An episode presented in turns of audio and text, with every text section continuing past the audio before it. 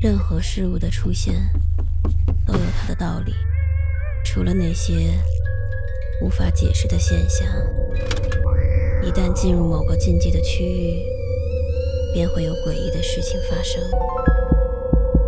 五分钟倒计时，开始。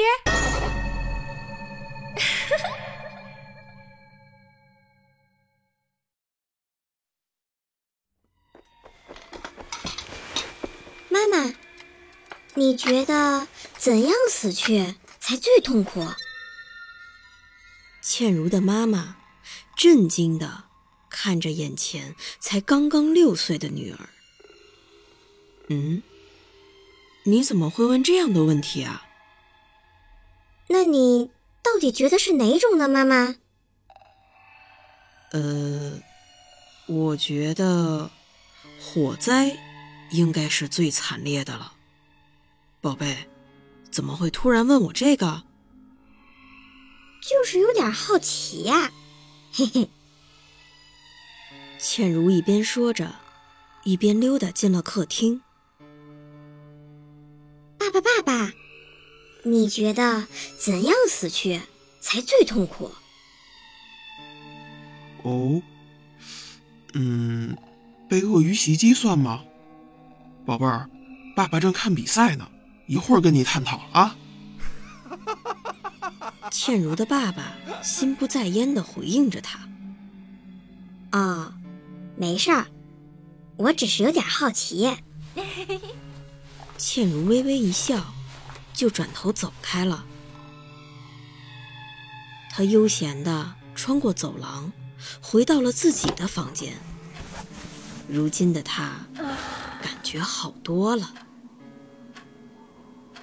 他养了两年的鹦鹉花花，现在正躺在一个密封玻璃罐子的底部，早已没有了任何生命迹象。是她，这个六岁的小姑娘，今天早上亲手把花花关进那里的。但至少到目前为止，这个屋子里的人，没有一个会觉得这算是最痛苦的死法吧。倩如又瞥了一眼放在写字台上的空鱼缸，鱼缸之所以空着。是因为上周，他把家里的医用酒精倒了进去，活活的看着他的两条小金鱼，在缸里逐渐奄奄一息，并最终翻着肚皮浮到了水面。这一幕对倩如来说再有趣不过了，但。这也不是最痛苦的死法。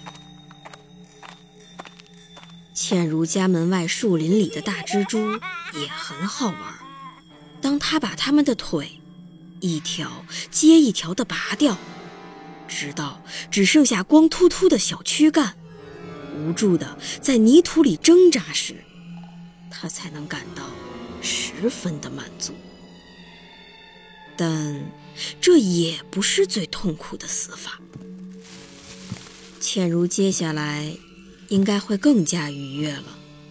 她正拿着一个超市购物用的塑料袋，蹑手蹑脚的靠近她那尚在襁褓中的妹妹的床边。只要不多会儿，她就能变回曾经的那个独生女了。或许某一天。他还能不用写作业，尽情的玩到天亮，得到梦寐以求的无拘无束的自由呢。至于他那个还是婴儿的小妹妹，呵呵，这应该也不是最痛苦的死法。